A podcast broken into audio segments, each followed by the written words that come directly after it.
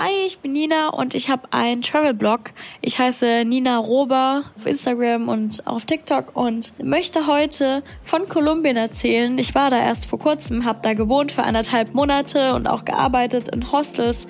Fangen wir doch gleich mal an. In fünf Minuten um die Welt. Der tägliche Reisepodcast von Travelbook.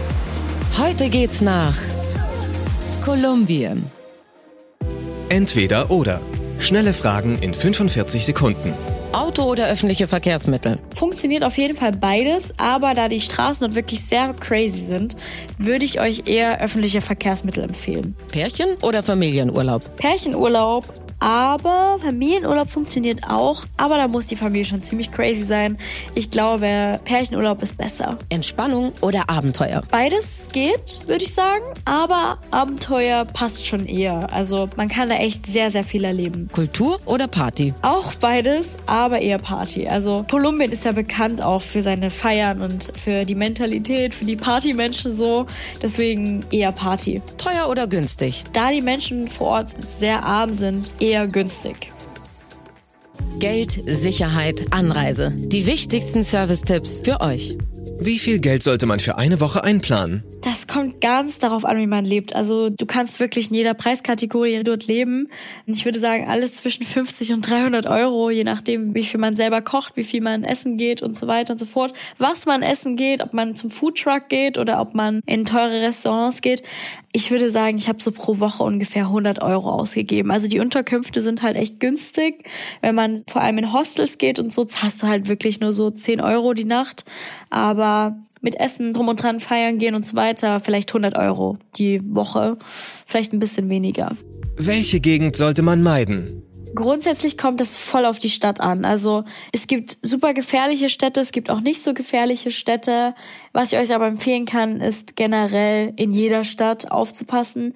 Im Landesinneren ist es gar nicht so schlimm, aber in den Großstädten passt auf jeden Fall auf, auf eure Wertsachen. Highlights, Lowlights, Must-Sees. Die Travelbook-Tipps. Was ist ein Highlight? Auf jeden Fall für mich war ein Highlight das Tal der Palmen, Valle de Cocora.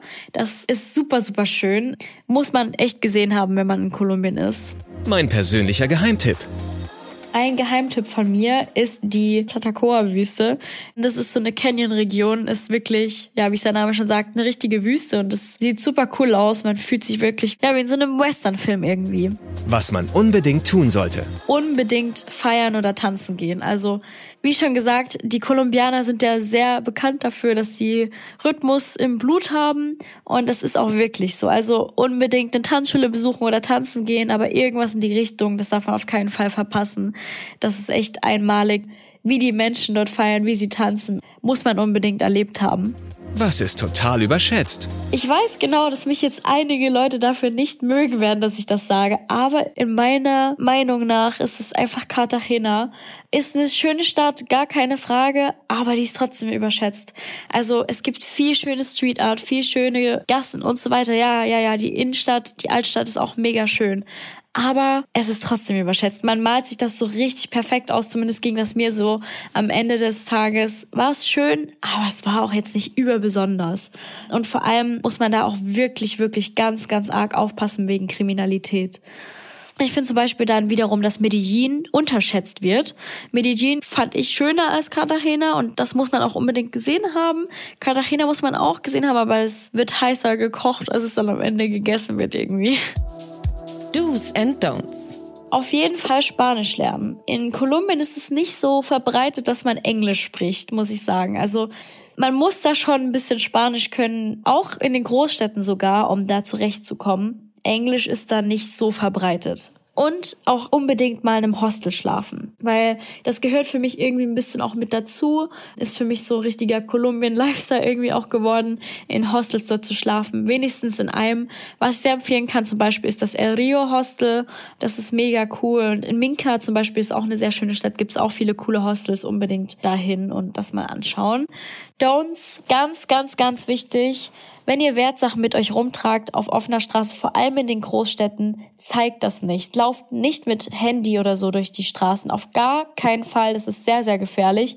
Tragt auf gar keinen Fall Schmuck und so weiter. Passt immer auf eure Wertsachen auf und haltet die fest. Also ich habe auch schon Sachen erlebt, von wegen offenes Fenster im Bus und da wurde reingegriffen, wurde das Handy geklaut.